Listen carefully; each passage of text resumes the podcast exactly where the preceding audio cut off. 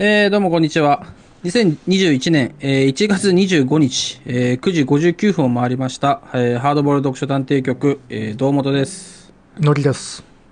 はい。ということでですね、えー引っ張りに引っ張り、引っ張ってるんだかどうかちょっとわかんないですけども、えー平成会議所傑作集3の、えーっと、沢村一さんまでが、えー前回、前々回ぐらいで、えー終わってですね、えーよし、最後は解説で、えー2020年を締めくくろうと思ったんですけども、まあいろんなアクシデントがありですね、えーまあ1ヶ月ぐらいずれ込んで、今、この瞬間にですね、えー解説に向かおうっていう、まあそういう感じなんですけども、あのね、結構いろんな方面からね、終わったと思ってましたって言われましたよ。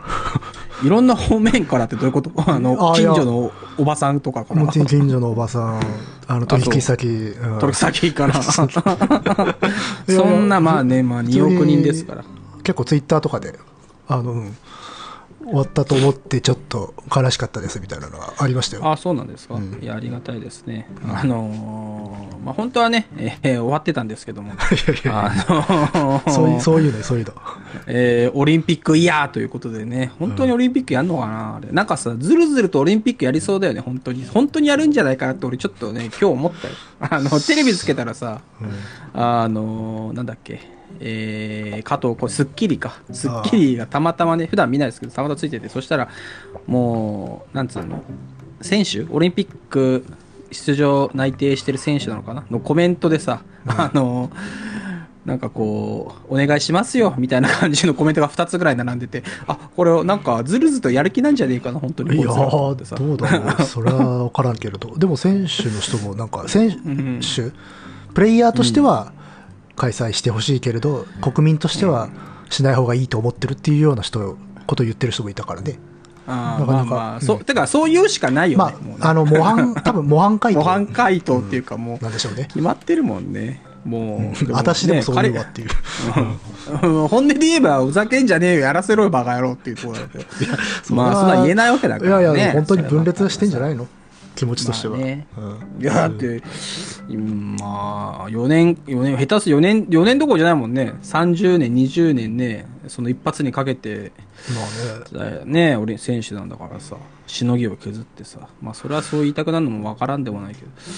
まあいやーすっごいあれな、すごいシームレスにオリンピックの話題入ったな、前回同様。だってもうオリンピックのことしか頭にないもん、俺は。もうオリンピックどうなるんだろうな、びっくりしたよ頭にないから。うんいや、だからそのオリンピックイヤーに向けて我々もね、えーことほぎしていかなきゃいけないということで本来は前、えー去年のね、あの、ラストディティクティブで、あの、盛大に我々も散ってさ、あのー知ってないって。そう、二人とも、あのー銃で撃たれてさ、殉職、殉職エンドを迎えたから、そうそう、これならもうやらなくて済むだろうと思ったけど、なんとね、えー名前を変えてしれっともう一回出てくるっていう。あの、えーし白いスーツで刺されて、そうそうそうちょ。っと待てよ、つって。忘れ物だぞ、ちょっと待っやったんだけど、なぜかね、えー別の回で普通にしれっと出てくる、そんなね、えー感じなんですけどもね。いやいや、普通に変わらずですよ。うん、変わらず。あーまあ、ということで、平成会議小説傑作集。うんえーまあ、3、まあ、ちょっとね、もう、1、2回、3回ぐらい、あの、撮ってた、撮ってたんですよね。途中までねうんそう途中まで撮って、その度に、えー邪魔が入ったり、えー忍者が急にね、入ってきたり、えー上の階に飛行機が落ちてきたりとかでね、まあ、ちょっとあの、できなかったんですけども、えーまあ、今日はね、えーまあ、本当は3の解説やろうかなと思ってたけど、まあ、こんなに間も空いちゃったし、えー同じ話をね、まあ、きあの配信してないんで同じ話をって言われてもわけわかんないと思いますけど、まあ、我々もちょっと、えー趣向を変えてですね、平成会議小説傑作集1、2、3を手元に置きながらね、えー1から思いっきり振り返ってやろうじゃねえかっていうね、まあまあまあ、えーそういう回になっがております。それもふさわしいですよね。そう、それもふさわしい。結局、やったわけですから、全部。うん、全部やったわけですから。まあ、このね、オリンピックイヤーにね、えー盛大なのろしをね乗、せてくるなうん、せつうかさ、聖火ってさ、うん。あれ？聖火リレーってオリンピックの何日前からやったあれ？もうやっ結てるはずなんだ。え、もうやってんの？えもうやってないんじゃない？だから。もう。あ、そっか。うん。でも、聖火走り出したらもうさ、やめますっていう空気出さないよね、きっとね。あの、やってる、そのさ、組織どの人たちはうだろう。前だって、せ、昔日本がほら、ね東京オリンピック返返上した時聖火やどうだったんだろうな。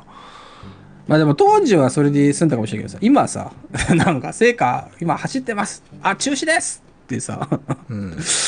なかなかもうやらないんじゃないかなっていう。まあね、えー、ということでオリンピックっていうことでね、えー、じゃあ行きますか、オリンピックの話は。まあ、これ以上な。つなげられなかった。オリンピックといえば吉本バナナですって言いたかったんですけど、えー特になさそうなんでね、まあ、さっといきたいと思いますけども。うん。いやー、まあとりあえずね、えー、1ですよ。平成回帰小説傑作集1。懐かしいね。もう懐かしい。だって出たの2019年の7月19日だから、初版ね。うん。こんなんだってもう2年前じゃん。大昔ですよ。大昔、2年前っつったら、2年前、65歳の人が67歳になるんでしょ？うん。すごいことだよ、それはね。もう、もっと前だと思ってたわ。なんか、感覚としては。ああ、まあまあね。うん結構我々もやってきたし、まあ扱ってるものが平成30年前のやつだからね。うん。30 30何年前だから。うん、まあそう思うのも無理はなかろうですけども。うん。えー、どうでしたか？野木くん。雑平成会計小てちょっと。説傑作。違う違う違うあれ違うよ。あの、平成会計小説傑作集をやるよってさ、あのまあ私、堂本の方から言われた時はどうでしたか？野木くん。ああ、なんか、あれだったね。うん。いきなりガツッとまとまってやるんだなと思って。もうちょっとこう、なんつうの？うん。た一作単品でやっていくのかなと思ったらいきなりアンソロジーで長丁場っていう感じだったからでうん。意外でしたよ。だって一番最初のさゼロ。うん。ゼロ回は残影だったじゃないですか、ああ、小野冬美さん、残影ね。ん。まあただそこからの流れで平成回帰だったんでなんかホラーとか回帰うん。が主なんだなと思ってるので、うん。そうね。うん。あの、意外にね、意外にねっていうか、特にだってね、別にホラー回帰やろうっていうね、そうそうそうそう申し合わせもなかったもんね。ないし、堂本さんは特にそれ系が好きだったというイメージもないのであ、そうだね。別に、あんだよね。あのーまあ、もともとね、えー私と野井くんは、あのーピクシブの絵友達でね、えー 仲良くなったんですけど。っと嘘つくの？あの、まあまあ、もともとね、えー大学の友人でしたけども、まあ、その、会って話してもさ、話すことで言えば、告げと諸星大二郎のことだけでさ、そうね。延々とねあのーうん。いや、これ冗談じゃなくて、延々と本当に告げと諸星大二郎の話だったもんね。まあそんな頻繁に会うこともなかったけれど会えば大体その話で落ち着いてたっていう。う、そうそう。まあ今ちょっとコロナであれだけど、ね、一昔はね、友人、他の友人も誘って月一で描いてた時もあったじゃないですか。うんあの時も大体映画の話ちょっとなんか終わったかなと思うと、告げと諸星大二郎の話だったもんね。大大体、ねあの、柘植さん最近ちゃんと生活できてるかなっていう話をできてるから、そうそうそう。いや、なんかあの、賞もらえるらしいよ、みたいなね。でもなんか、その賞の、あの、賞のあの、式典には出なかったらしいよ、みたいなね。そういう話をしてねあの。年金、もう年金を差し上げるべきだよなっていう。そ うそうそうそうそうそうそう。でもなんかフランスで賞もらったらしいよ。まあそんな話をね、まあしてたんで、あんまり小説の話って、そういえばしてなかったのかもね。そもそもね。あんまり。小説の話なんてそれこそ学生ぐらいの時ぐらいしかしてないんじゃないかな。ねそうそう。だからね、えー意表をついてね、まあ、ちょうどでもやる、ポッドキャストをその、乃木くんがね、うんまあ、あの、故郷に、あの、マンション、アパート、オラが村ではポッドキャスト5点って言われてるものが立っとるだって言うからさ、おうそうかそうかっつって、じゃあやろうかなっつってタイミングで、まあちょうど平成回帰、まあ出たんでね、うん。まあ、まあ、スワということで、まあ乗り込んでみたんですけどもね。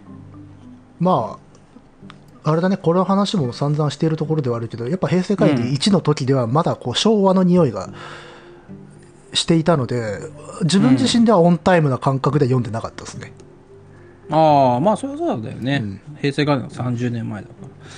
でもね、この、まあでもある体験が良かったよね、とにかくね。ああ、そうね。入りとしてさ、だって、こんな重たいさ、あのー、1、2、3巻もあるさ、しかも平成と銘打ったさ、うん。あのー、開くの重そうなこのね、アンソロジーで吉本バナナインっていうのは、これはね、なかなかの作詞ですよ、これはね。あのーまあ変則から入ってるからよかったっちゃよかったかもね、あのうんまあ、変則もクソもないっていう結論に確か達してたけどうん。幅が広いそもそも裾野が広いっていうことになってはいたけれどそれでもまあやっぱし回帰っていうとなんかもうちょっとこうクラシカルなイメージがあったんだけれどそこをちゃんと同時代性で裏切ってくるものが入ってきたので、あなるほどなるほどっていう感じで、うん。こちら側の受け入れ幅が広がった状態で読めたっていうねうん。これはいいんだよね。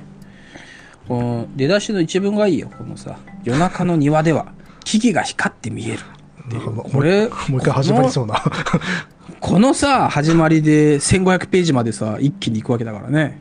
ここでね、ガッとやって、その勢いのまま、えー1500ページ読み切らせようっていうんだから、これはなかなかすごいですよ。あーいいね。だってもう、一発目でもう酔っ払いなんだもんね。酔っ払いが寝てる時になんか聞こえんな、みたいなさ。これはなかなかいいですよ。懐かしいですな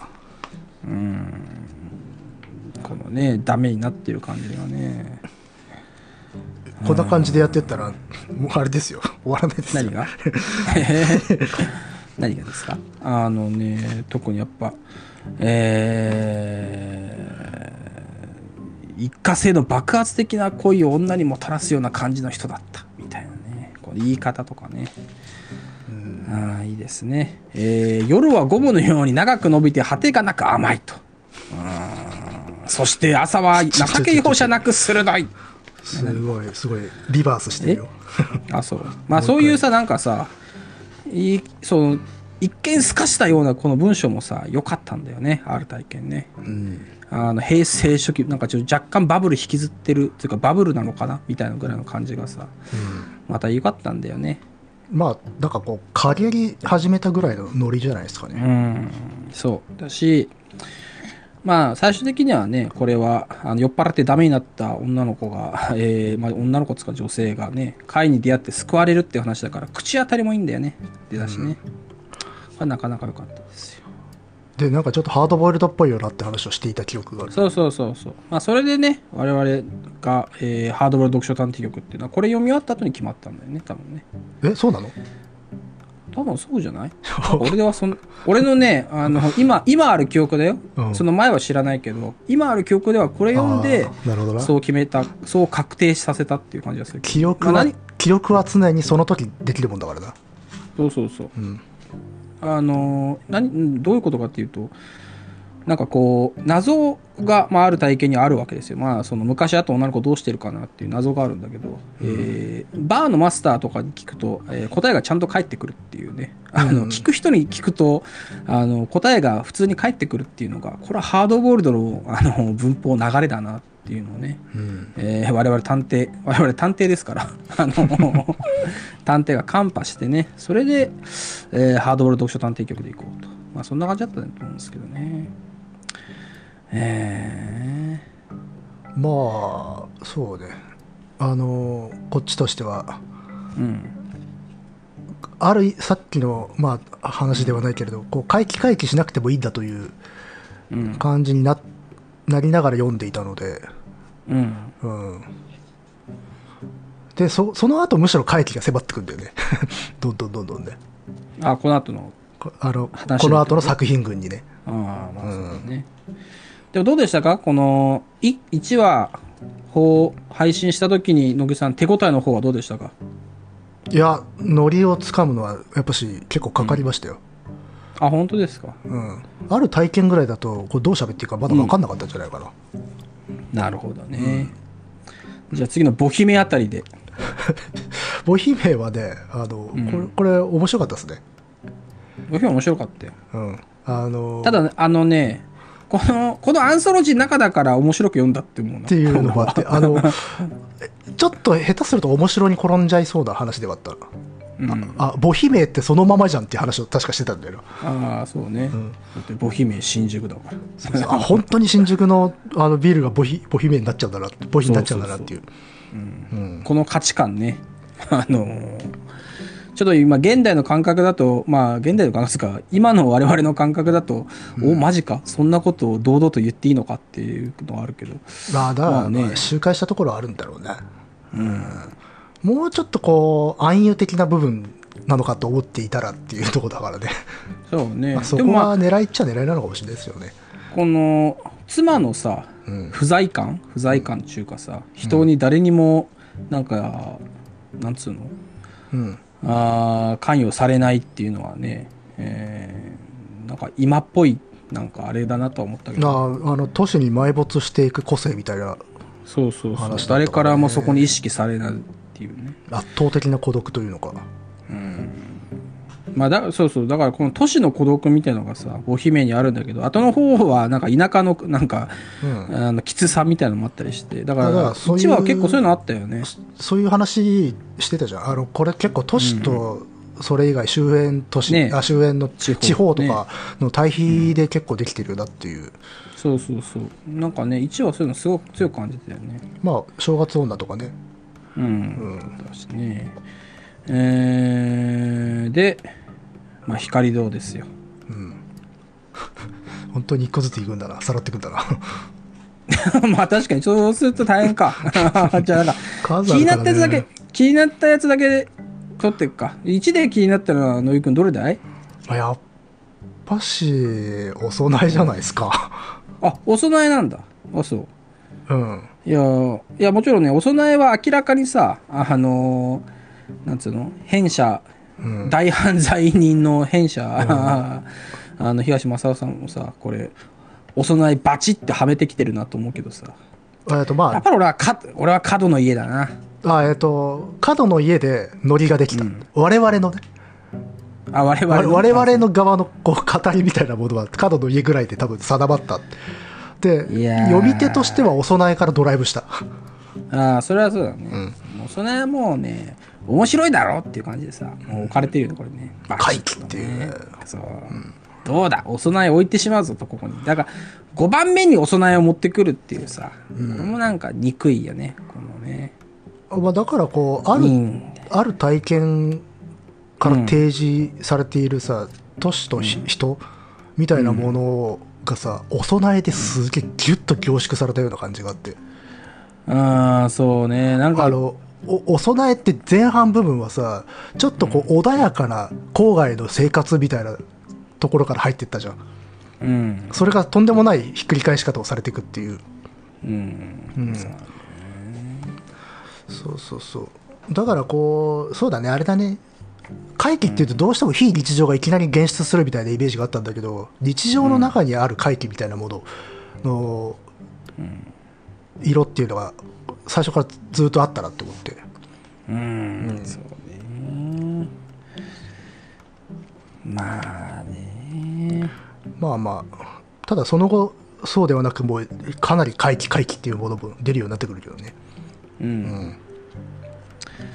まあでも、このヒヒって確か我々も跳ねてね、気持ちの上で。で、お供えでぐーっと来たと。でその後はあれだよね、命日は結構クラシカルなさ、割と直球なね。感じというのか、うん、ふ普通に怖いっていう感じだった怖い。な。うん。ね。だからまあ、えー引っ越しはやめとけっていうね、教訓をここで得たわけだよね、我々もね。そう、だから命日でちょっと、えっと、お供え命日でちょっと都市から郊外になってって、で、正月女で、あの、地方、田舎にね、田舎になる地っていう。ね。そう、正月女も、これもさ、我々長くやったね、これね。多分これ長かったね2、3 2回に分けたのか？初めて2回に分けちゃって。もう、乃木くんがもう、とにかく必要に一期一個追ってくから、もう、これはダメだな、つってさ。ちなみもに最近あの正月女の習俗についてなんか書いている古書を見つけて買おうかなと思ってえ、正月女ってあんの？本当に？習俗としてあるようで、うん、えー、それ買わなきゃ。埋葬のしきたりみたいだけどね。あ、そうなの？うん。それ買わなきゃじゃん。ねそうそうそう。ちょっと。あのー、欲しいものリストに上げといて誰かに買ってもらえない？よ。いや普通にどっかの古本屋さんのほサイトで見つけたんで。えー、いくらぐらいするんだろうそれ？いやそんな高くはなかったよへえそれ買わないとね。まあ買わないとねっつって買った後またじゃあ正月女読むのかと思うと、なかなかクラクラするけど。うん。まあでもこれも面白かったね。ででも、読み返してもさ、どこにも妖怪ハンター出てきてないんだけどね。記憶の中では出てきてるんだけど。え？正月女？うん。あ そうね。あの、それは、あの、我々の世界線ではいろんなものが混ざっちゃったあれおかしいなと思って、そうそう。読み返したらさ、あの、最後に、あの、妖怪ハンターがフラッと出てきて、あの、なんかね、うん。それではい、それはいけないん四つ筋でそんなことをしてはいけないのだ、みたいなことをさ、言う、あの、シーンがあったんだけど、今読み始めたらないんだよね。ヒエダもね、山岡さんも岡星もね、いないんですよ。いないんだね、本当にはね。うん本当には本当は、本当はいないんだね、彼らは、ね。僕らの頭の中だけで、あの、いたんだね。うん。だでもさ、本当ポッドキャストやっててさ、うん。やっぱこう、まあ、100何、30回以上続けて、やっぱさ、辛いなって時あるじゃないですか。ちょっと今日なんか。まあまあ、走らない時はありますよ。まあ、走らないし、もうそんな、なんかさ、何やってんだろうなっていう時にさ、ふっと気づくとさ、岡星がスッて横に立ってんだよね。まあ楽よね。あの、やっぱ安心の岡星っていうか。そう、岡星がスッ立ってさ、うん。あるよっつってさ、あのあるよみたいな。あと、岡星が、そうそうそう。すごいいい小粋なね、小鉢を出してくれてね。小鉢を出してくる。でも、ある時、でもね、ふってまた顔上げるとまたさ、岡星が今度はね、反対側に座っててさ、あの、今度はうつ星なのね。あの、ぐったりしてて、いや、お前もかよ、みたいなさ、そういうの怪何度もねな、そういうの何度も何度もくぐり抜けまして。正月女で、でも、うん。そういう外部のね、えー、諸星大二郎、妖怪ハンターのインサートみたいなのね、まあまあまあ民族所属介入を、そうそう、うん介入を感じましたよ。ね。そうだよね。ああ、そうね。確かに外側に開き始めたのこの辺かもしれないね。そうそうそう。まあ、あのー角の家あたりでごっつい感じだな、みたいなの入れたりしてたけど、本当にキャラクターがね、あのー入ってきたのは正月の中ですね。うん。えー何言ってるか分かりませんけども、わかりませんけどえー次が、次は百物語。百物語。んこれもなんか、面白かったけど、あんまり覚えてないな、正直。これね、いや、いいんですよ、それで。なぜかっていうと、こう正月女が重いからさ、割とね、うん。こってりしたさ、そうね。あのーあれですよ。トンテキみたいなさ、あのーうんえらいこってりしたもんだから、その後にね、さっとあっさりしたこの、吹きの塔の和え物みたいなやつ置いてるんだああ、確かにそういう感じはあったな。うん。そう。だからここね、俺ね、あのーメモってる、ブレイクってメモってあるから。ここに。なるほどね。全然。百物語横そうそう。ブレイクって。そう。ここで、もう、ストップゴーでいうストップ、ピタッなるほどねっていうと。ころ。そう。座禅みたいな。そうそうそう。ダダダダッダダッダッダッダッそうそう。で、この後、あの、ふつきの使者でまたダラララってするからさ。そうねそうそうあの、ふずきの死者、踏みつき、いまだに読み方がわからないんだけど、どっちが。そうね。まあ、これもやばかったね。で、ここからルーミックワールドが出てきたんだよね。ああ、そうそうそうそう。だから結局さ、その、ホラーとさ、ホラーがさ、そう、ナンセンスになればなるほどさ、その、コメディに近づいていくわけじゃない？そうね。うん。それは間違いないと思う。そうそう。うん。だからもう、それに気づいちゃったから、もうこの、踏み継ぎの死者これ3回に分けてる、確か。上中下に。うん。もう、乃木くんがもうさ、もう、一個一個、拾うから、もう大変でいやしたよ。、この時点で私はまだね、もうちょっとこう、短くまとめようぜって言い続けてる段階ですよ。あ、そうなの？えー、そのうち諦めるえー、えーみたいな。あ、そう。うん。でも一応ね、その乃木くんにそういう風に言われて、俺もそうかなと思ってさ、じゃあ時間決めてやるか、みたいな感じの時は、あ逆に走らなくて乃木くんが時間気にしない方がいいよって後で言われる。そうそうそう。ーそれは明確にね、特定の回でした。後で触れるけど。うんえー、ということでですね、これも、まあ、ルーミックワールドに近づいていくっていうね。うん、でもその恐怖とやっぱし喜劇紙一重っていうのはうん。よくわかるねこの作品でそう、それしね、すあのーこの「ふずきの使者」の最後313ページにね明らかにビューティフルドリーマー的なね最後なんですよこれね。そうね、うん、そうそう。退屈したらいつでも来なさいと。この蓋を開ければ乱痴気騒ぎがまた始まるっていうのがねもうこれはビューティフルドリーマーですから、友引町だよ。ねうん。そう友引町友引町だから。これはね、もうなんだなんだまあ実際これあの外外部からこう確立された確絶された特定の場所の話だったからね。中洲っていう、うん。ね。実際にあった場所だけど。バチバチですよこんなのね、うん。うん、やってますから。いやいや、で、すまあ、その後でちょっと印象深かったのは、やっぱね、後々のその実話怪談の短所がここで、あの、家魔性。あ、言えましょう？あ、千日ではいいの？あ、いや、千日でも面白かったんだけど、いや、あの、こう、ピックアップしていくと。あ、ピックアップしていくとね。うん言えましょうね。確かに。千日っては将棋のやつだよね、これ。そう、将棋の、うんまあ、じ、ちょっとね、えーノスタルジーな感的な。のやつだよね。そうそうそうそあそうちょいちょいノスタルジー入るよねっていう話は確かしてたよね。これ、う。うん。あの平成回帰2でもそうだった、そういう作品が要所要所で入ってくんだよね。うん。あの2で言えばトカはいゲみたいな。はいはいはい。もう置き方なんだろうけどね、これもね。うん。そうね。で、まあ、その、みんな。この時点で大体大体面白いんですけどね、みんな。うん。うんで、言えましょうがあって怖いなと。これ、実は一番怖かったかもしれない。1では。あ、そうなんだ。まあえー、あの、ストレートに怖いじゃん。まあまあ、いや、いや、嫌な感じそう。だね。あの、しかもちゃんとした悪意の物語だったんで。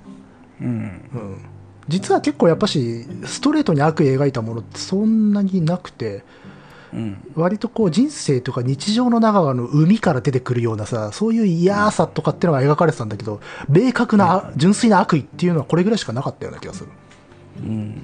だし、出てこないしね、その、なんかさ、あ正体がねいうか、正体がよくわかんないもんね。そう。あの、悪意、悪意を持った人じゃなくて、悪意そのものを書く、家に託す、うん。宿った悪意そのものを書くっていう。う。うんん。まあね。嫌だね。だから、あれだね。えー、家ホラーだね。物件ホラーだね。もうど、ド直球にど物件ホラーですよね。後々に我々も読みますけど、物件ホラーを。そういう意味で言うと、物件ホラーも多いんだよね。うんぶっちゃけて言うと、その、1だとさ、だ角の家、お供え、あ命日もそうじゃん。そうだね。ねで、百物語物件っていうのは難しい。これ違うな。うーん、まあ、いいで言えましょうか。うん。あ結構ね、多いですよ。まあ、っていうかね、必ずどの、1、2、3、どこ、どこにもあるよね。物件ホラーはね。まあ、あるあるある。うんだからね、それは面白いなと思ったね。そうそう。で、えー、静かな黄昏の国ですよ、次はね。これはまあちょっと一点 SF でしたね。うん。これはまあ、ある種予言の書的な感じで、今だったらね。これさ、もう全然わかんないんだけどさ、うん。あのー自分のメモでね、1ページ目にどでかくさ、うん。小山優って書いてあるんだけど、なんでだろう。え？小山優。なぜあずみ、頑張れ。あずみ、そうそう、あずみの頑張れ元気。の。そう、なんで小山優って書いてるんだえ？小山優っぽいとこあったっけ？いや、わかんない。わかんねえな。多分なんか、わかんないねなんか多分触れてたんだろうな。かもね。え？でもね、すっごいでっかく書いてて、なんかあったのかな、これ、この時ね。まあいいか。いやばい、もうピス, まあねピスト堀口しか出てこね まあまあいいか、いいか。まあまあまあまあね、これは結構 SF、でもこれあれなんだよね。あのー震災前なんだよね。つえ。まりその、うそうあー原発事故が起きる前に、まあ、放射能のさ、まあ、それ以前にまあ当然いろいろ書かれてるから、まあ、うんあって当然なんだけどさ、まあなんかちょっと、えードンピシャにそれを感じさせるようなね、そうだけどね。結構割と辛口で喋っていた気がする、これは。ちょっとあ、我々がってこと？表現とかが結構ストレートすぎて恥ずかしいような感じ。ああ、があったからまあまあね、うんまあそうじゃないとね、まあ語りづらいテーマっていうのもあるかもしれないけどね。まあ確かにね、星新一だったら4ページだなみたいなことを言ったかもしれない。ああ、そうそうそう、言ってた。まあだから、それはだから星新一がすげえなっていう話だったね。うん、まあまあでもここまでね、えー書かないと届かないこともあるでしょう、あるし。いや、だからこれはこれで必要十分な長さではあるとは思うんだけれどっていう。でもこうコロナになってさ、うん。まあオリンピック、えーやらないイヤーで、えー日本の衰退がはっきりしてくるとやっぱ染みてくるねこういうのがねいや2年前よりも、あのー間違いなく、あの当時はこれはまあ、あのー震災の時のものがおレイヤーとなって我々読んでるんだけど、もう一度読めばまコロナも入ってくるよ、ここには。そうでしょ？うん。で、もうこの衰退感もさ、リアリティめちゃくちゃある感じで、2, 2 年前よりもやっぱり進んで衰退してるからさ、うん。やっぱ辛いなと思うしね。あの普遍の衰退っていうのかな？別にこれはだから原子力とか放射線被曝とかそういうもの以外のものでも多分適用ができる、うん。だってだから「黄昏っていうタイトルなんだしねそうだよ。黄昏れてますよ。ええというで,、あでその後抱き合い真珠かそう、だから抱き合い真珠でね、あれですよ、私は。その、まあ、野井くんも同じようなこと言ったかもしれないけど、やっぱベストセラー作家うまいな。そうそうそうあの売れ売れた作家強えなっていう すっごい思ったな、これは。自力やっぱ強いんだよっていう自力めちゃくちゃ強い。まあ、この後、あの、宮部みゆきさんも出てくるけど、やっぱ抱き合い真珠、あれなんだよ。なんかさ、こう失礼な話をしちゃうけど、夢ばく夢枕漠さんってさ、あの、開業の人でしょ？みたいなさ、そんなイメージしかなかったわけよ。なんかね、申し訳ないけど。めちゃくちゃこれもさ、うわ、読ませるな、面白いなと思ってさ。うんあとここれは結構いろいろな人に褒めてもらったね。褒めてもらったの？どういうこと？これを喋った回が。あ、そうなんだ。結構感想で抱き合い真珠の回はねよく聞いたんですよ、うん。あ、そうなんだ。それは近所のおばちゃんとか、八百屋のおっちゃんととか取引先とか、うん。あ、本当に？えへえ。いやー、でも、まあ、これもね、これはでも面白かっかったたし、うん、面白いしさ、なんかこう、さっと忘れられるのもいいよね。そうね。あの あお供えとかのようなあのしこりとして残るような感じではないそう、残っちゃうとさ、残っちゃうじゃない？でも、ん。このね、抱き合い真珠みたいに面白かったなって記憶だけで中身はさっと流れていっちゃうのもね、これもやっぱいい、いい小説のはああれだのと思うよ。リーダビリリティが高いからでしょうね。っていう多分話を多分したビリーダビリティめちゃめちゃ高いよなってなって。で他他の作品はい逆に言うといびつだからよく残ってるっていうことだから。そうそうそうそうそう。ねえ、こんなですけど。ただそういうところはやっぱしベストセラー作家がすごいところであり軽んじられてるところでもあるんでしょうかね、うん、だからあまりにもそう気づそこに気づかないっていうかね。普通に読んでたら多分読んじゃうんだけどなんか変なやつばっか読んでるとさそうそうそう逆にねこういうのがめちゃくちゃうまいっていうのがよくわかるみたいな。異形なね作品群が並んでるから、ね、そうそう。あの、普段さ、あの、ノイズばっか聞いてるとさ、ビートルズがめちゃくちゃうまいなって、改めて気づくみたいな。カーペンターズとかめちゃくちゃ聞けるみたいなさ。そうそういうことなんですよね。でも、でも確かそういうのに流されてしまうんだけれど、よくよく拾ってみると、やっぱしこの中にもいびつなものはあったよなっていう話を確かしていたような気したがする。したけどね、もうわかんない。どこだか、それは。もうわかんないし、わかんなくていい。そこも含めて飲み込めてしまうっていうところでしょうね。そうそうそううまかった。あ、で、この次が隅田川ですよ。っていうこれはね、まあ、ちょっとした事件でしたよね。これはすごかった。俺もなんかど、号泣しちゃったもん、あまりのさ。あまりの。泣き出して、いやー、これは。のりさんが引くっていう。これはすごかった。すごかったしさ、でもやっぱこれ一番込み入ってたよね。レイヤーバキバキにさ、あーこれは4つぐらいで分かれてて。マジテネットだったわ。ねえ、さらに脳が乗っかっててっていうさ。だって我々さ、あ行きましたからね現地行っちゃったもんね、現地。だからこれ、隅田川、ね、あの、能のね、なんだっけ、あれ。えー、能も隅田川でいいんだっけ？能も隅田川。川そうそうそうそうそう。ねえ、そう、だから、えーどこ行ったんだ俺たちは？いや、あれは、も木母寺木母寺木母寺。木母寺。隅田川。木の母、木の母の寺と書いて木母寺まで行ってね、ここがあの、誰だっけ死んじゃったの？牛若丸じゃなくてなんだっけ？梅若梅若。梅若丸。かああ、そう、梅若丸だよ。うん、なんかまあ、そのね、元になったそのね、えー、能の方のさ、えー隅田川の元になったところを、えー訪ねてさ、あー手を合わせたり、なんかね、しねなしてさ、まあ、乃木くんがそこを、えー、ダット、なんだっけ、回しててくれたけどさ、一応録音はしてたよ。でも音あんま良くなかったんだっけ？あれね。あとね、木母寺のところは大丈夫だったんだけど、他がもうすごかった。ああ、そうか、そうか。まあ、そんなんでね、我々もお前、思わず、あのーフィールドワークしちゃいましたよ。しましたねね。ね行って、えーフィールドワークして、えーその情報は一切ね、えー外には出さないっていう、まあ、そういうスタイルでしたけども。ま あまあね、一応取ってあるよ。あのあのデータも。ねまあこれはね、えーいつか 公開する時があるかもしれませんけど、えー。まあそれをくぐり抜けてついに布団部屋ですよ。うん。宮部みゆきさんのね、これは面白かったな。ああの俺なんうん。うん。すごいあれで。のストレートな時代物だったっていう、うん、俺なんかこれでもう完全にさ宮部みゆきあこれは流行るなってすぐピンときてさ。は売れるなと。あの売れる。あ。ここいつは売れるぞ。この辺からスカウティングが始まったんですね。そうそうそう、うん。こいつ売れるなっつってさ。あのーすぐかすぐ集めたよ俺なんて。うちもうねなんかいっぱいあるよ宮部みゆきさんのね時代特に時代物の。うん、だから有名なあのーなんだ変調百物語とかもすぐ全巻集めちゃったしさ。うんそれが短編集とかも集めちゃって。いやー俺面白かったな。面面白白かったし、さっき言ったような話でやっぱスルッと読めてしまったっていう。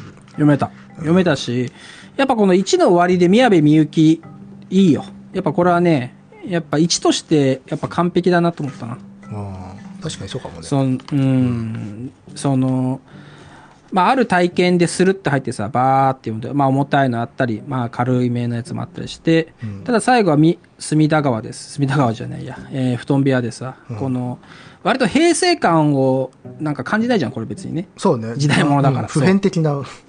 そうそう。だから、あの、説教臭くないわけね。説教臭くないし、最後ね、そのけなげなさ、その方向に出した奉公人のちっちゃい女の子がさ、まあ、健やかに育ちます。まあ、貝をくぐり抜けてね、うん健やかに生きていきますっていう話だから、口当たりがもういいんだよね、ものすごくね。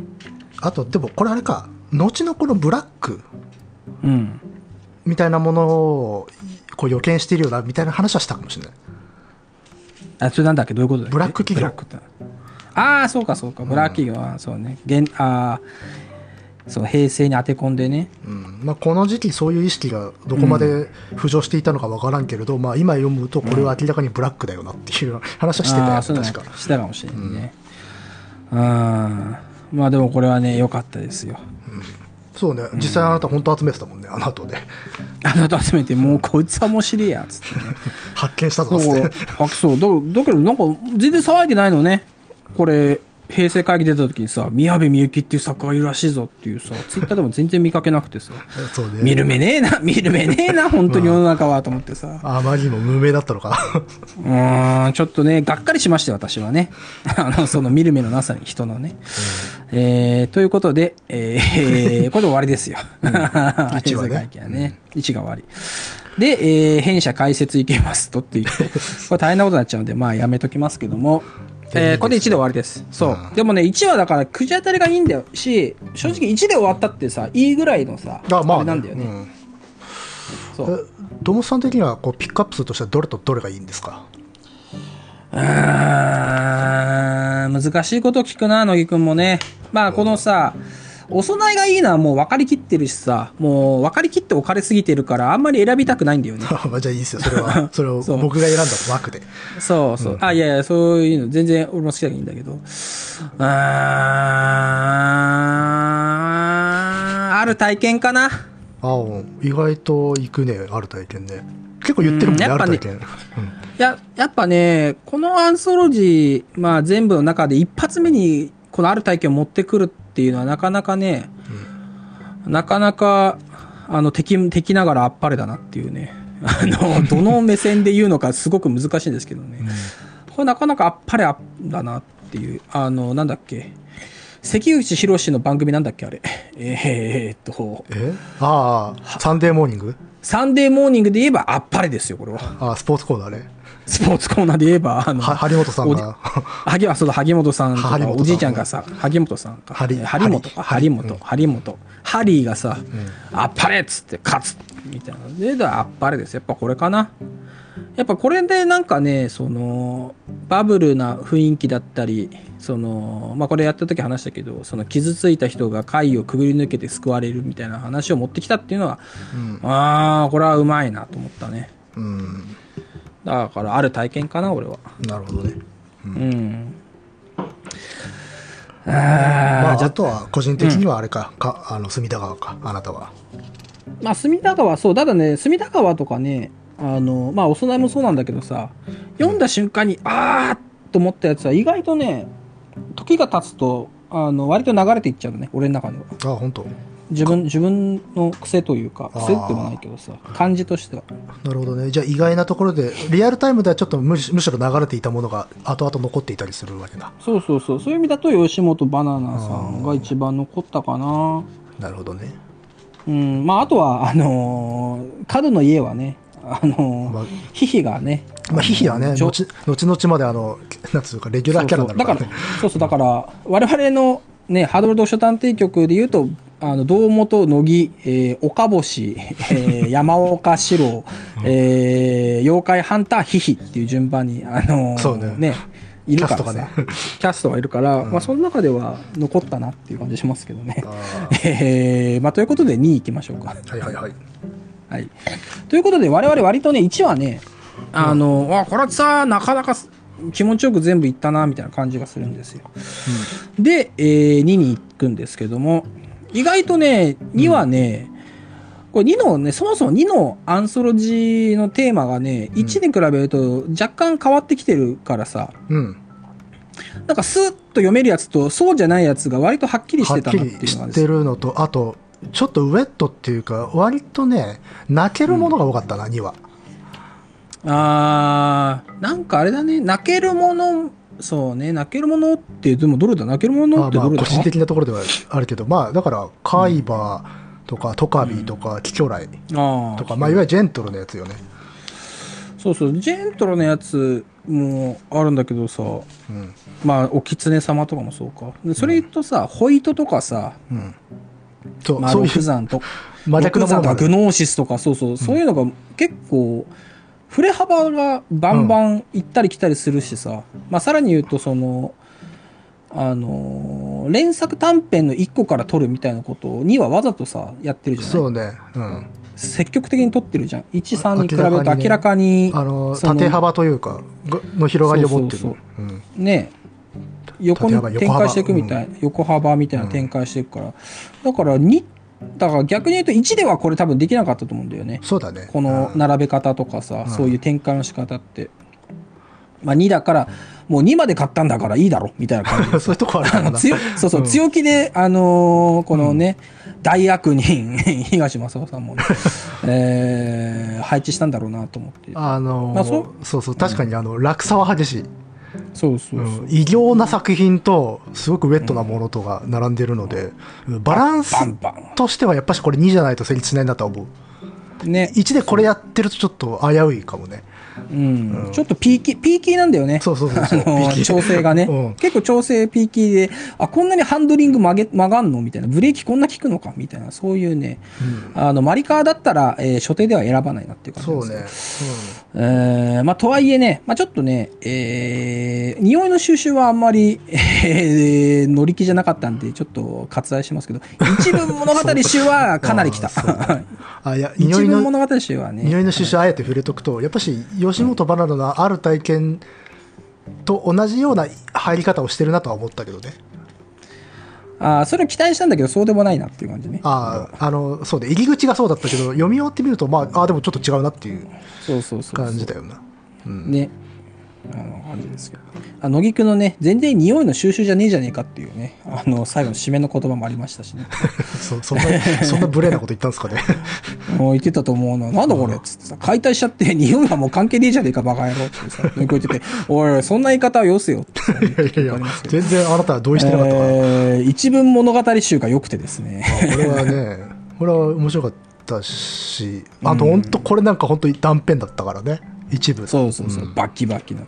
でもよかったよ。あの、まだ覚えてますよ。墓石が空を飛んでいるとかも。うんいやよかった。よかったですよ。ほぼ自由律俳句みたいなノリだったもんねそうそうそう。で、これをさ、しかも短い、3ページ、4ページか、1、2、3、4、5ページか。うんそんなにさ、長くしなかったのもいいよね。そうねさっとこれをさ、うん置いてきたっていうのもいいし、バランス的にこのさ、2作目にこれを持ってくるっていうのもなかなかね、ピーキーなバランスでいいなと思ったの。うんあまあまああのなんていうかある種の表明だよねちょっと今回ゴツゴツしてますよっていう、行きますよ、みたいなさ。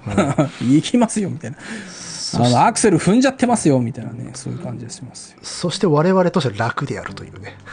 まあね、これはね、これは楽です。でも、これ、それ、え、これでも1回分だったんだっけこれ？1回分だと思うよ。さすがに1回分でしょ、これは。で、これやってた時にね、多分ね、100文字 SF ってあれいつだったっけ？これやってる時の前後してきてたっけ？わかんないけど、始めたぐらいかね、わかんない。うん。ちょっとなんかそこら辺もなんかね、まあ、絡み合ってこれもね、えーよかったですけど。うーん、まあその次は空に浮かぶ棺で、えー、まあ、まあリンリング螺旋の外伝みたいな。うんそうそう、バースデーの載ってたやつだよね。うんまあ、で、時代の話してたよね、そこの時はね。そう、これはすごく時代感、あの時の時代感、そうの話をしてたまね。あ、あと、ホラー読む人確実に増やしたよねっていう。めちゃくちゃ増えたでしょ。い、まだにだってリング、えー 3D2 とかいうさ、えー、3、2D 版みたいな、さらに言えば 2D 版、むちゃくちゃなやつ使えてますから。あーいいですね。まあ、それだけにこう単品として読む難しさってのはあったけどね、正直ね。うん、ちょっとね、まあでも、ここはやっぱさ、まあもう分かってますよね、みたいなさ。もう、そういう感じだったよね。うん。だから、だからこういうのも置けるのもやっぱ2の凄さじゃない？そうだね ?2 っていうものをうね。んもう広がってってくださいという、もう、そうそうそう。ある種の役割を帯びてすらいたからね。うん、そうそうそうそう。で、えーグノーシス真珠で、うわーってなってね。これが1999年間っていうかさ。そうね、なんか、週末まあ、書かれたのちょっと違うかもしれないけどね。的な感じの、当時こうだったよなっていう話をしてたな。うん。あの、ねここの時もしたかな、すあの、世界最後の日々みたいだなっていう話をしてたような気がする。それな、なんだっけ？や山本直樹。あ、山本直樹か。はいはいはい。まあね、グノーシス真珠。でもこれもね、まあちょっと、スプラットが苦手だから、まああれだけど、でもこの主人公側の千秋がさ千秋が、あの主人公じゃなくてかぐやまの方だったんだなっていうさこれはなかなか良かったと思ったね。そうラかぐやまはねラストら辺で、結構途中まではちょっと苦手だなっていう感じだったんだけど、ラストで割とこう持ち上がった感じだった。持ち上がった。かぐやまがの例はさらなる階層を登っていったっつってさ、えーお前は哀れだなっていうね。はいおしまい。なんじゃそりゃみたいなね、うん。これ良かったですよ。で、えーあ津原康美さんの水牛群。うん、これはもうね、この辺でね、おちょっとには、本当にあれだな、ひねりが効いてんなって感じでしたよ。そうそう意ね。味。まあ、これもね、連作の中で1個だからね、うん。なかなか。でもこれは単品で読んでも十分ね、えー俺は面白かったけどね。でもあれ、この辺りはまだ岡星、あれ？これ、これいや、でも岡星出て岡星出てないと思うよ、水流軍では。多分。でも、水牛食う話なのにね。いや、まあ、召喚できてなかったね。そっか。うん。で今だったら絶対ね、あの、究極の水牛は、あの、ない、そこで今、たった今閉めた水牛だみたいな なんかやって、やるんだけどね。えー、まあ、水牛があって、うんそれは川屋ボタンか。あこれってどういう話だっけ？あんまし覚えてないんだよな、これ。ーあれだよ、えー夜一人で川屋にいるとき、ボタンの花が折れるところを想像しちゃうといけませんよ、みたいな。で、結局なんか そうそう。いや、で、その後結局、なんか、転倒してるっていうか、ループしてるっていうかさ、ああ、はいはいはい殺した、殺したやつが俺で、俺が俺、俺があいつが、あいつが俺で、みたいな、そんなだった気がするんだけど。なるほどね。まあ、これも、まあ、物件ホラーっちゃ物件ホラーかな。いや、でもこれちょっと物件に加えるのはちょっとしんどいような気もするけどな。うん。ボタン、ボタンホラーか。そもそもさ、そもそも何が、何を置いて物件ホラーなのかってさ、なかなかあれだよね。あ、これあれか、えーボタンの花が、がなんでボタンの花なんだろうねって話を結構いやそうだから、はじめ、そうそう。だから初めの一文が全くかかってないなってそういう。そうそうそうそうそう。何なんだよっていうのはやったけど、まあそういう話ですね。で、えー、次は海馬ですよ、次にね。買えばね。うん。海馬は面白かったな。海馬は今だ、今っぽかったな。ウエットだったね。やつだった。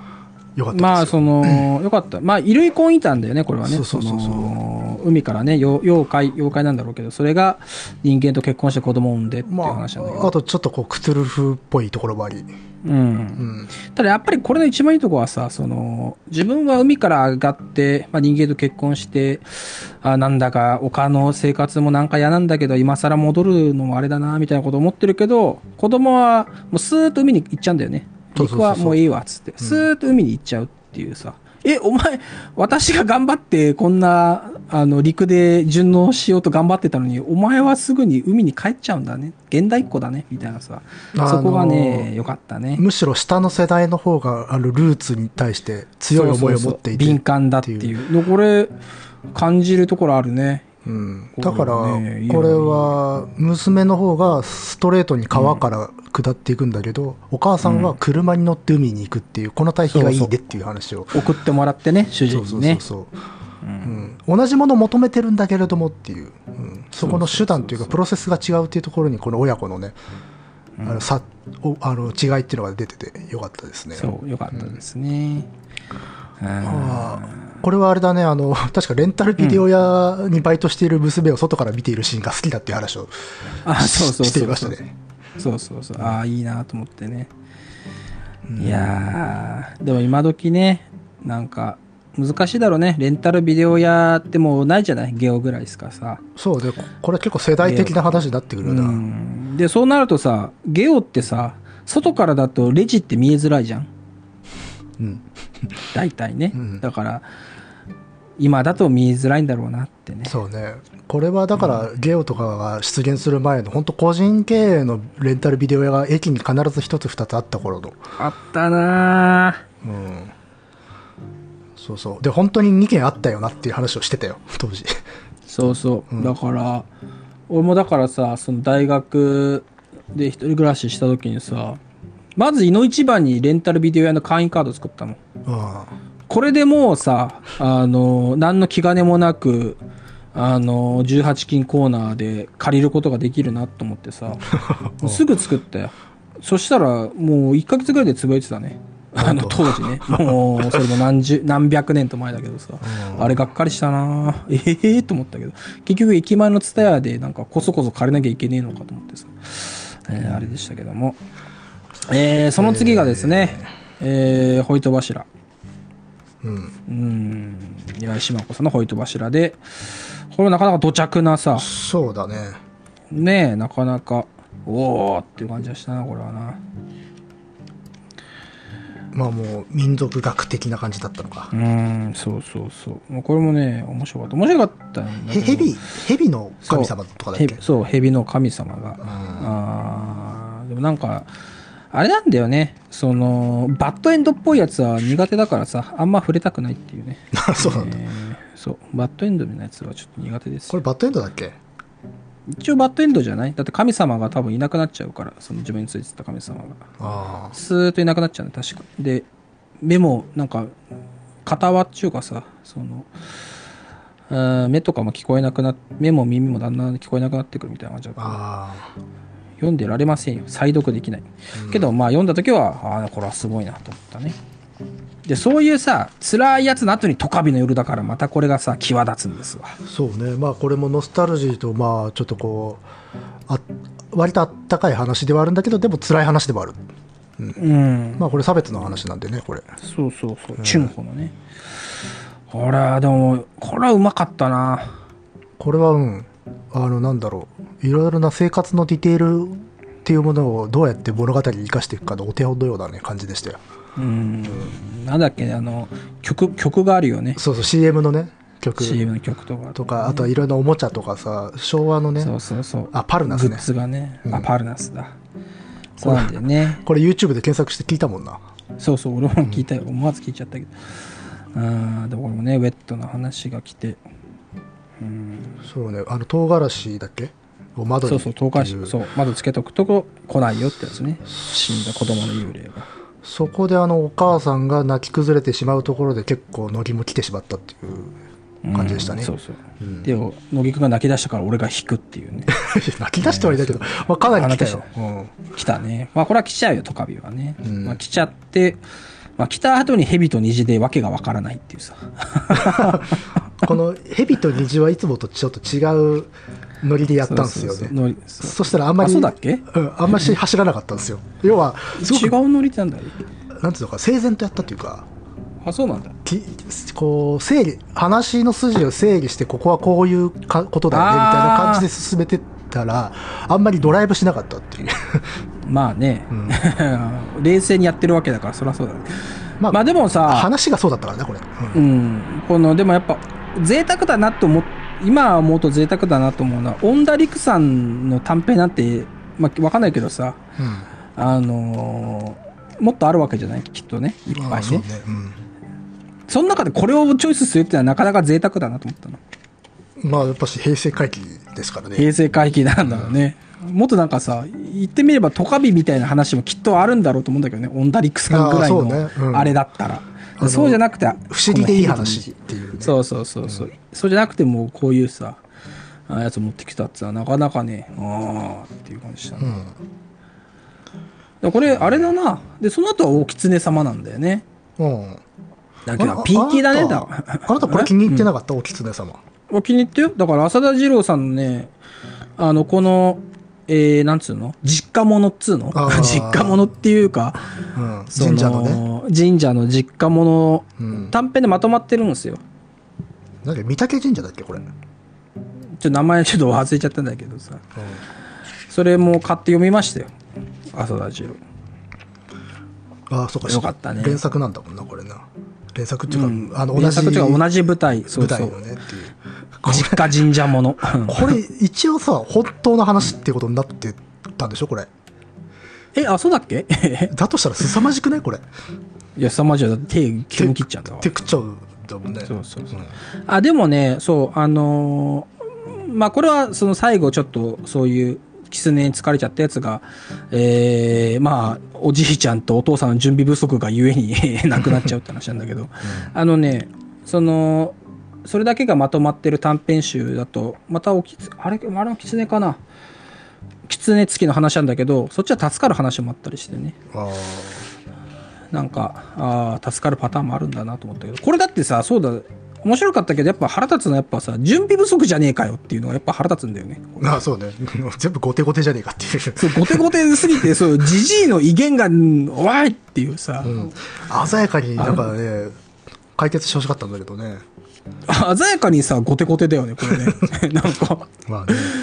そう、な、何失敗してんだよと思うけど。うん。まあ、そんなこと思いまして。でもこれね、えー、面白かった。だやっぱここもやっぱ、その、やっぱさすが身分義士伝を書いた浅田次郎だなと思ってさ、えー、うまいなと思いましたけど。それこそ浅田次郎はジェントルゴーストだいぶ書いてるんだけれど選ばれてるんだこれっていうねああ、そうだね。でもよかった、沖瀬さん。えー、続きまして、えー、水上。うんえー、これも連作短編の中の一個だったんだね。ああのなんか狂言回し感じなかったけど。骨董屋うん出てくる。が骨董屋ね。うんそうそうそう。だけどあんまこれ感じなかったな。そうねうん。まあ、骨董屋が解決、ばっちり解決ってわけじゃないからかもしれないけどね。うん。まあ、これも面白かったんだけどね、意外と記憶残ってないんだよな。そうね。すんげえ水が出てきた。っていう。すんげえみ、あ、そうだそうだ、なんだっけ？えー、っと、なんかの浄水？琵琶湖疎水。琵琶湖疎水か。琵琶湖疎水やって、えー竜が、竜を、えーああしてこうして、最後解き放って、バンバン剤みたいな、そういう感じだね。なんか封じていたんだっけ？確か、うん、そうそうそう。中庭に封じてたんだよね、竜をね。うんなんかポンプごとドーンっつって。それをなんか解き放っ、解き放てっつってさ、解き放ったら、えー水浸しですっていうね。えーそういうことなんですよね。これ結構長い話だったよねこの長い一連の作品の中では、長いよ。これだって、186中編ぐらいある、から。あるよねうん、長かった。うんまあね、えー意外とスーッと流れていってしまいましたけども、多分ね、それはこの後に来るキクライの井戸がい、あのね、異常に面白かったからだと思うね。自分の中でね。であとこう水つながりだったんだよねこの時ねそうそうそう。そうそう。この辺りでね、まあ1の時もね、あのメモには、目次のメモには、あの水、雨とかいっぱい書いてあるんだけど、あーキクライの井戸はね、面白かったんですよ。うんこの、し気巨来システムはどこまで応用できるのかとかね、想像を働かせると無限に広がっていくから、じゃあ気巨来の水飲んで、あの、月で死んだらそいつどうすんだみたいなさ、あの、とかね。繋がってんのかいろいろ、そうそうそう、どこまでいくブラックホールに吸い込まれた後はどうなるんだろうな、みたいなことをね、いろいろ、えー妄想してましたけど、もうこれもね、でも良かったです。よ、気巨来の人。うん。まあ多分、あれだね、えー、なんか3、3とかでも、えー、コオロギ橋とかでもね、キクラの井戸を思い出したりとかで、うん時々、時々ですか？振り返って、そうそう、うん思い出すぐらい、えーえー残ってますね。うんで、次が六山の夜と、うん。あやつじ。まあ、これも連作短編なんだけどね。そうそ わけわかんねえや。そうこれだけ、これだけ読むとマジでわけわかんなかったっす。そう。うわー、6個ある火が、うわーみたいなね。で、空に変なもん出てきたっていう。うわーっていうね、これもありますけど。ちょっとこれも全部読みたいなと思いつつ、まだ読んでなかったな。ミドローガオか。ドロガオか。2冊、2、3、2冊出てるよね。うんね。それも読みたいですけど。えー、で、次が、あのー手のひら階段が3つ続くんだよね。うん。歌舞伎。歌舞伎はね、不要が。うん。これはあれでしたね。わ私もう一個、ポッドキャストやってるじゃないですか。ああ、えー、カエサルの休日ね。そう、それでダニエルさんが喋っていたんですよね。このこれの話をね。はいはい。あもう一人の乃木君の相方そがね。うそうそうそう、はいはいあの、こんな話をラジオで聞い聞いたっうん。ていう、なんか印象深い会談として喋ってたんだけど、それがこれだったっていうんで、これ、だから読みながら、あれ、どっから聞いたことあるんだと思って。すごいね。うん。そしたら、ラジオでそういう回あったみたいですね。うん。まあ、あと、つゆ、ながりがあゆ、るね。ゆ、掲載の作 U のね。品かなんか。読むってこと？うん。まあこれ U だからね。うんこの 3, 三つ連続してね。そうそう、っていうのと。でこういうのをまたさ、持ってくるのもあれなんだよな。トントントンで。ちょっと若干なんかね、まあ一文物語集とは形は違うけど、こういう小品を、うん。えー最後の一個前に持ってくるっていうのはなんかね、シンメトリーな感じがして、あ、うまいなとか思ったりね。そうね。うん、ああ、しまあ、ましたね。シンメトリー性ってあるよね。1も2もね。うん。うん。とかね、感じたりしましたね。だからそういうこと考えながら読むと、やっぱアンソロジーっていうもののさ、面白さっていうのは、あーに二重にそこがあるよね、これはね。作品を読むし、その前後のつながりで読んで面白いし、全体の構成をどう考えるかでも面白いっていうさ。だから、うん。多分折に触れて喋ってると思うけれどあのこのアンソロジーで読む時とそのオリジナルの短編集とかで読む時とでは多分相当読み方違うだろうなっていう話はね、うん。してましたねそうそう。まあ、俺の中では、まあ、この中だと、えー、不要金が一番好きだったんだけどね。この3つの中だと。まあ、乃木くんは軍、軍馬だったっけ？歌舞伎だったっけ？群馬だったかなうんまあ、ちょっと違いがあったりして、それも面白かったですけど。えーで、最後が鳥とファファロッキーズ現象について。うんえーこれは面白かったね、とにかく。想像がね。うん あのー 付け足しの部分が相当自分では面白かったけど。暴走してたうん、ステイサム、親父、ステイサムがさ、親父がステイサムで、みたいなさ。うんずっと銃は何なのかっていう話をしてたような気がするそう、銃は何なのか、そう。うんだって、このね、だって、そうそう、だから、あのー誰だっけ、えーっと、税理士だっけ？税理士が悪いんだっけ？そう、税理士がさ、あ税理士が銃を持ってるっていう時点で、多分これ、北の話だからロシアマフィアと繋がってるなみたいなさ。で、親父が死んでるのも実はロシアマフィア絡みでとかなんかいろいろ考えて、それがすごい面白かった。ーでもなかなか泣ける話だったよなこれなまあやっぱそうだよ。やっぱね、自分に懐いてる鳥がね、うんまあ撃たれちゃうって話ですからね。うんこれはね、そうそうそう懐かしいな、これは結構懐かしい。面白かったこれはだいぶ面白かった。話してて面白かったよこれはね。そうねそういうものでした。うんで、えーまあ、弊社会社の題名はテロルの世紀末と。うん地霊たちはざわめきっていう、なかなかね、やっぱその世紀末っていうのを感じさせる、あーまあそういう話でしたね。まあだから我々がオンタイムで感じてきた時代性っていうのは2からなんですよねやっぱしねまあそうだね、まあ世代がねとしては。うんうんでそれは作品の中にも感じることができたしっていう、うん。うん、なかなかね。でも3に至ってはもう現役ですから。うん。本当ね、身につまされる感じがしましたけど。うん。でもやっぱしあれだな、1と比べて2がいい、こう、よいい意味で本当にいびつだったっす。セレクションが。ピーキーだったね、これはね。うんまあ、2だからできる。うん。だからやっぱ1でこれはできないし、3でやってもやっぱ落ち着かないし、やっぱ2そうだねでしかできない暴れ方だよね。これはねえー、まあということで3ですね。ついに3 3ですねまあもう3はもう最近だからね、あんまりもう言うことがないですよ。えー、成人面白い、えーグレーグレー面白い、裏ボーン面白い、みたいな。そういう感じでもう全部面白かったです、みたいな。でもこれ、2に比べるとやっぱさ、うん。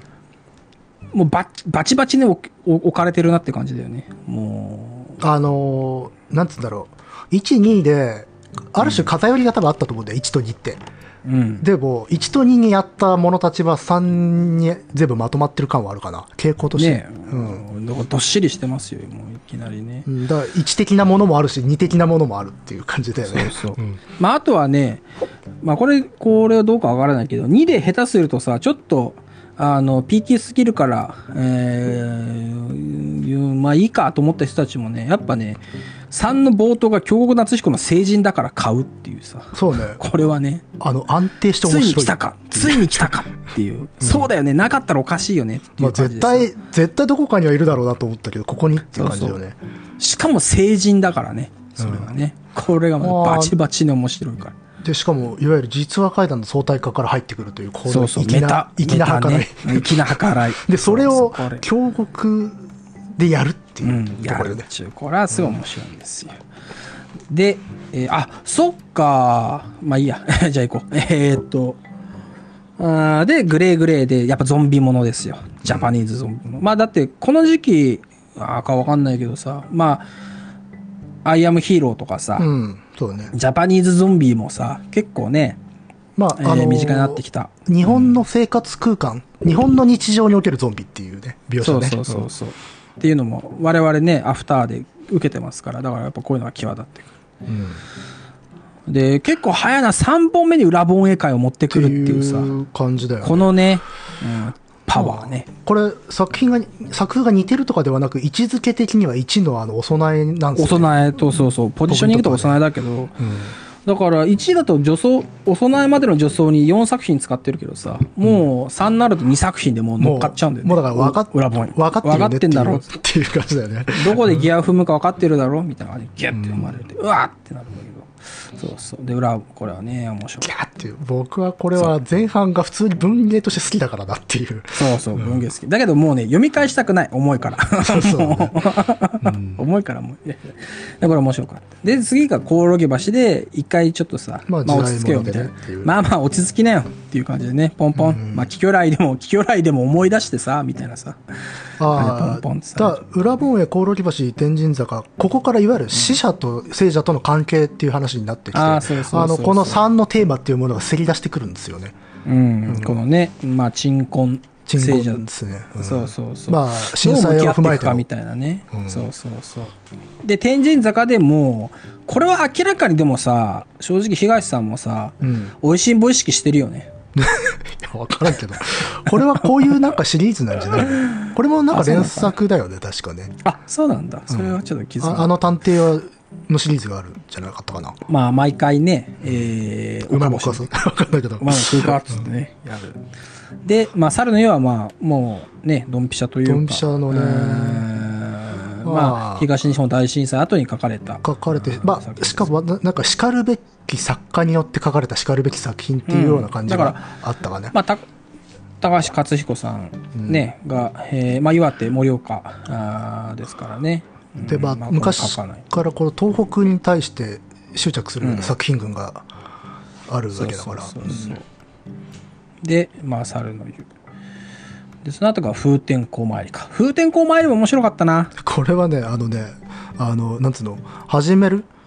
喋り始める前と喋りはじ、終わった後で、あの、し登場人物の評価が180度変わってしまったという。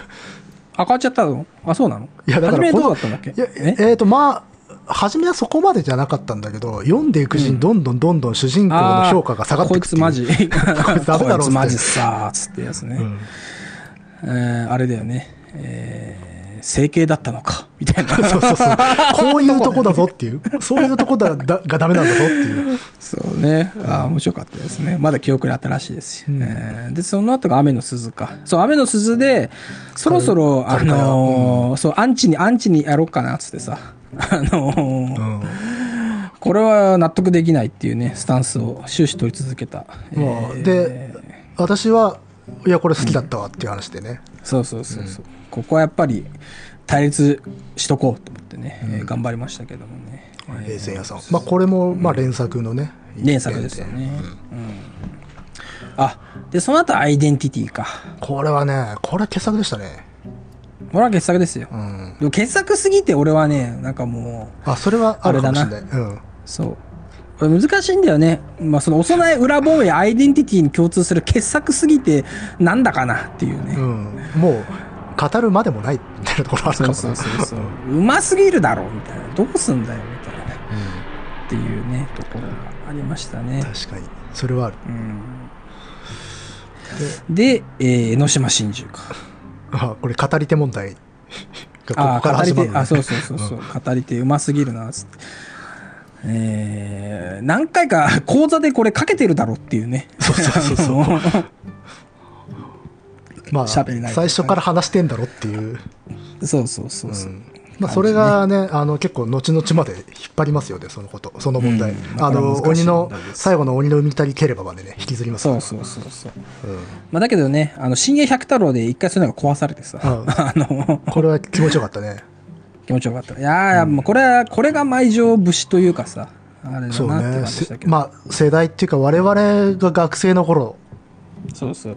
を思い出しましたよね、やっぱね。そう。だから、だからあのー新しいんだけど懐かしく思っちゃったんですそうそうそうそううん学生の頃よくこういうの、メフィスト系の流れで読んだな、みたいな。あの、なんか文学的な潮流を肌で感じた最後の機会だったんだよ、これが。ねうん。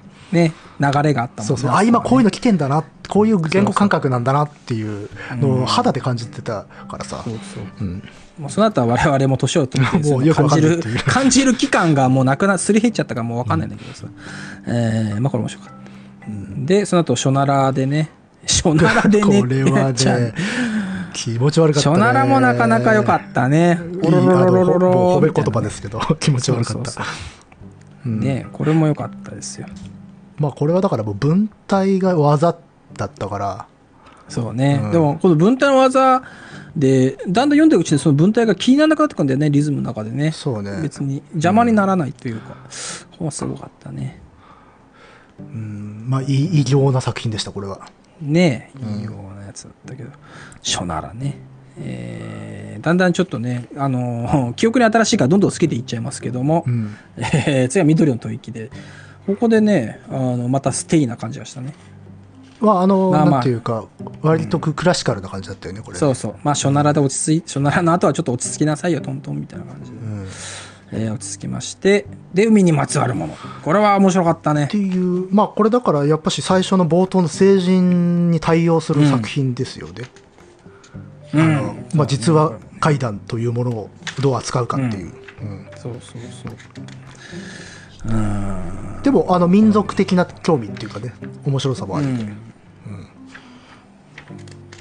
そうだから実際ここでサインサンドイッチは終わってるよなっていう話をしてしてなかったっけ、それ一回したね、そういう話をね。そうそうそうそう本来これを一番最後にしてもいいのかもしれないけれど一旦ここでクリッといて次あの東大をやるっていう、そうそう、そういう話をしたね。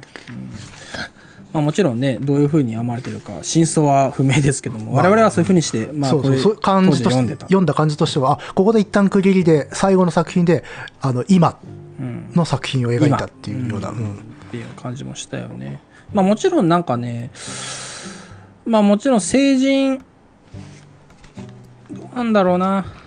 まあ成人とついを鬼の生み足りければもうなしてるんじゃないかっていうのもなくはないんだけどな。ただやっぱり、その明らかにこれは平成総括しますよっていうもので書かれてるからね、これはね。そうそうそうそうあだから平成総括は確かその時の話では海にまつわるものぐらいでなんかなんとなく総括っていうのが出されて、この平成から令和をつなぐものの作品として最後鬼の海たりければがあるのかっていうようなうん。感覚だったね,、読みと読み手としてはね。読み手としてはね。で、またこれがね、えーまたさ、その、いい沢村一さんのさ、その得意とする、あの家庭のリアリティある家庭の地獄を回にそう重ねてくるからさ、うん。まあでしかもそれがねこの一生懸命我々が読んでさ最後はハッピーエンドで終わるんだな、うふふと思ってた平成回収傑作集の最後にそれを持ってくるからさ。とんでもねえバッドエンドだったってそいう。うバッドエンドだったって。つまり俺たちはバッドエンドの後を生きてんのかっていうさ。そういうね、まあもちろんその甘ったるくさ、あのー終わらしても今現代を生きている我々にとっては上っ面じゃねえかってなるからまあまあそうそう。これはね。あと確かこの時の話で怪奇とか幻想っていうものが力を奪われているんだとしたらみたいな話になったんじゃなかったかな。確かそうそうそう、うん。今まではなんとなくのんきに怪奇の力を信じていたのに、それが思いっきり相対化されて怪奇が力をなくしたこれからの時代みたいなものが見えてしまってないかっていう。うんまあね、言ったね。まあ、その、時代っていうか、まあ、その、自分の進行時間に近づいてくればさ、まあね。どうしてもそうならざるを得ないっていうことなんだろうと思うけどね。まあ、その、もちろんね、令和傑怪奇小説傑作集が 編まれた時には、あの、それはそれで楽しく読めるとは思うからさ。うん。まあまあ、だでもから、そういう問い自体も面白いわけだから、普通にねそうそうそうそう、別にあの、こう深刻な話ではなくてっていうところよね。うん。うん。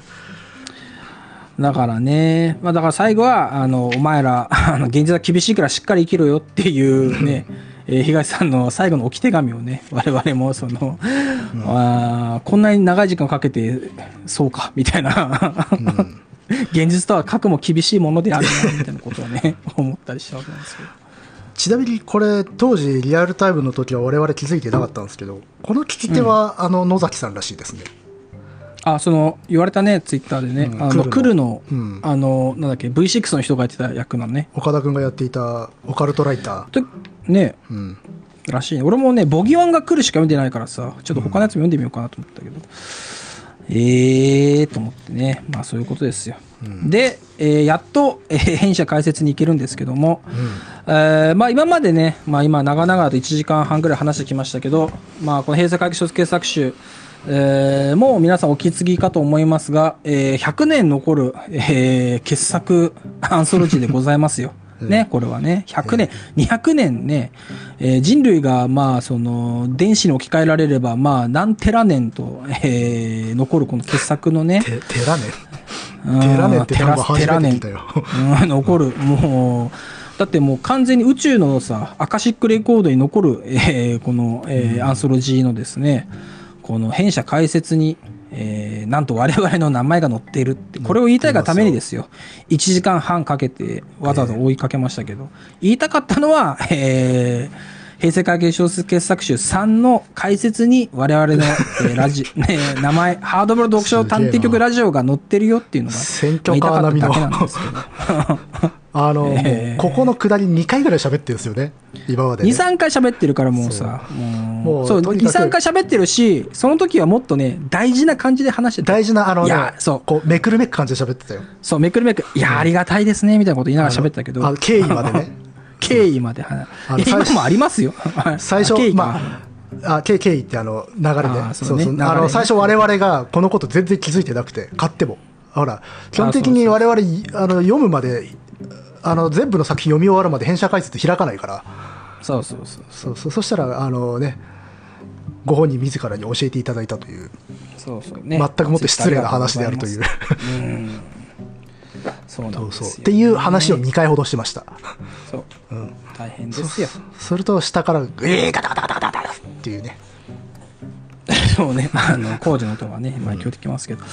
まあ、ということでですね、えー、なんと我々のこのね、えー、アンソロジー、偉大なるアンソロジーのラストにですよ、書かれてますよ。そうね、まあ、ありがたいことで。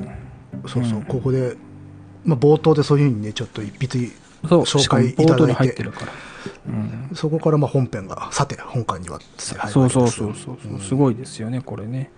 ありがたいことでございますよ。えー、まあ、ありがたいことでございますよと言ったらね、もう何も言うことがございません。いやいやいや、えー一応触れていきますけどね。えー、まあなんかありましたっけ？触れること他に。いやいやいや、だからやっぱし、もうのっけから震災の話に触れておられるわけですよ。で、まあ、それがこの平成回帰小説さ傑作集3の、ね、てそこに流れているものであるというね。うん。うん。多分ここの辺、この、なんつうの、うん。震災の話、もうしたんじゃないかな。もうしたした。あのいやあのリアルタイムででそのさっき回帰とか幻想みたいなものがどれだけ力を持っていられるのかっていうことに絡めて、うん。あのえー、とさ猿の湯うん。で売れたんだけれど、まあ、要は回帰とかで語っていい世界なのかっていうこう迷いみたいなものは普通抱いてしまう、うん、うん。でもだから回帰だからこそ書けるんじゃないのかっていうような世界もあるんではないかといううん。っていうところに挑んだ作品群だったのかもしれないなっていう、そうだね。うん、うん。でそのことって確かあれだよねあのー回帰だからこそそうあの相対化ができるんだっていうかさ、あのレ受け止めることができるんだっていうようなこと書いてなかったっけ？どこだったっけね。あったかもしれない。まあ あまたそういうこともあるよなっていう、うん。まあ、だからより真摯さが問われるというか現実の重みとして捉えなきゃいけないことをいかにこう回帰で語るのかっていうことは結構難しいじゃないですかっていうでそれを触れざるを得ないっていうのが3だったわけでっていう、うーん、そうだね。うんまあ、難しいね。3はやっぱ難まあね、2も難しかったと思うけどね。3はね、まあ難しかったのね。あここにあ変者解説に書いてあったわああ、えーそれの話ね。アリス川アリス。スさんのコメントだ、思いは残るのとこね。そうそうそうそうそううん。うん、階段だからこそ階段とかで語るべきなんだっていうような話で、うん。うん、ん？あじゃあその後あここなんか一連のうん。宇佐美誠さんのさんの話だよね。そうよねまあまあまあまあだからそれが一つの回答であるっていうことですよねこううん。圧倒的な現実に対して回帰ができることは何かってこの作家さんたちはいやそれは回帰だからこそやる意味があるんだという答えをここで提示してる。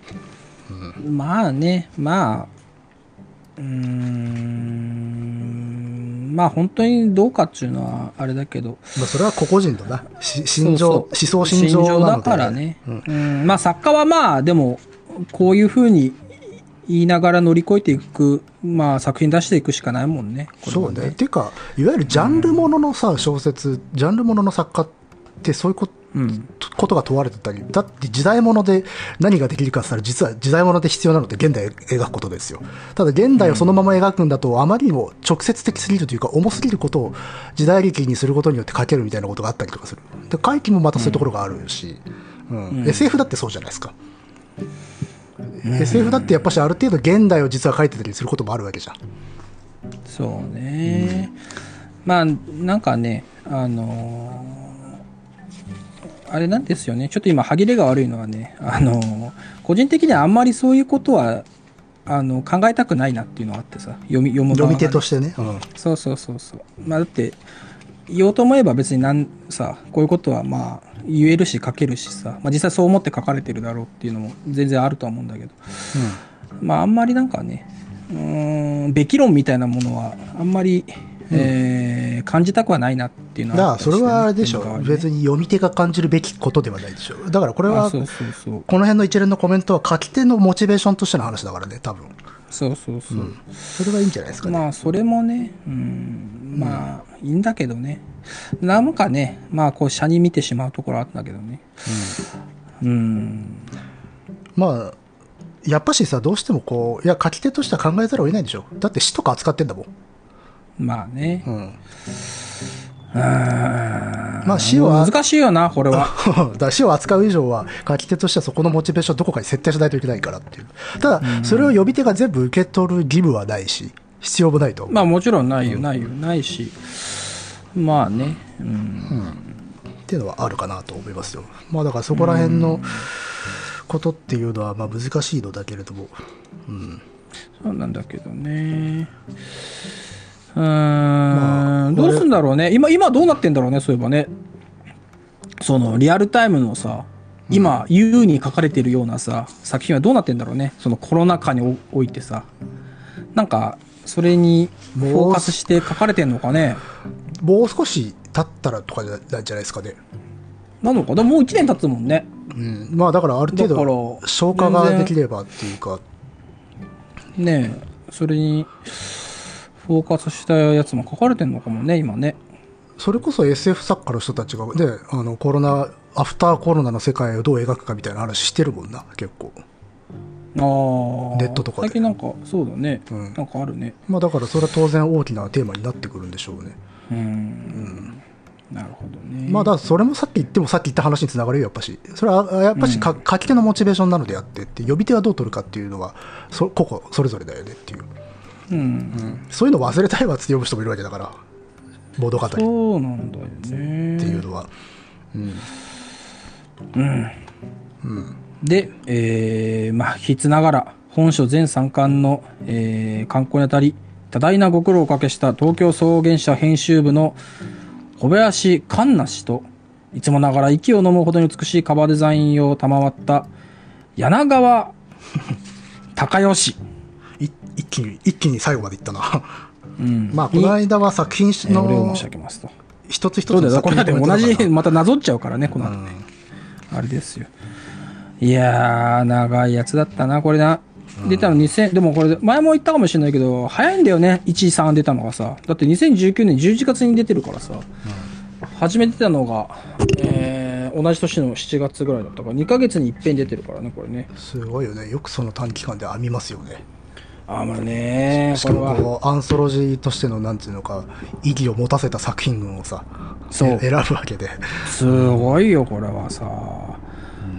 うーん。い読んだね、我々も。そうね。読んだね。まあまあ。まあ読んだね。全然、あれだな、完全にもう燃料が尽きたな。のないよ。ただもう今だって本を並べてみて、まあ読んだなとしか思ってないもん。この間に別の作品群を大量に読んでますからね。ねえ、よくやったよ、我々もさ。これでも、ほ、歩行は出ない、別館は出ないのかな？どうなんね、溢れたさ。ねえ、だって、溢れたさ、ねえ、作品であと5冊は編めるでしょ？別館。あの、どこに入れていい別かわから館読みたいなどこに入れていいかわらからなかった。入ら、入らなかったやつね。そうそうそう。欲しい。あと、リストが欲しいよ、リスト。そうその候補、候補作リストが見たい。うんそれはさすがに自分で社外社外費じゃないですか。まあ、それは社外費だからね。うん、だけど、見たいよ。俺、てっきりね、一、一巻出たあたりで、吉本パウナ入ってるから、二、三巻で村上春樹ぐらい入れちゃうんじゃないかなと思ったよね。あーえーなかったね、さすがにそこまでは。ね。うん。行くのかなと思って、行かなかった。うん。じゃじゃあ、まあ、あれかな。あれだけ聞こうかな、のりくん。じゃあ、全部の中だとどれですか？全部全部の中でか。えー、難しいね、これはね。えー、どれだろうな全部の中でしょ？うん。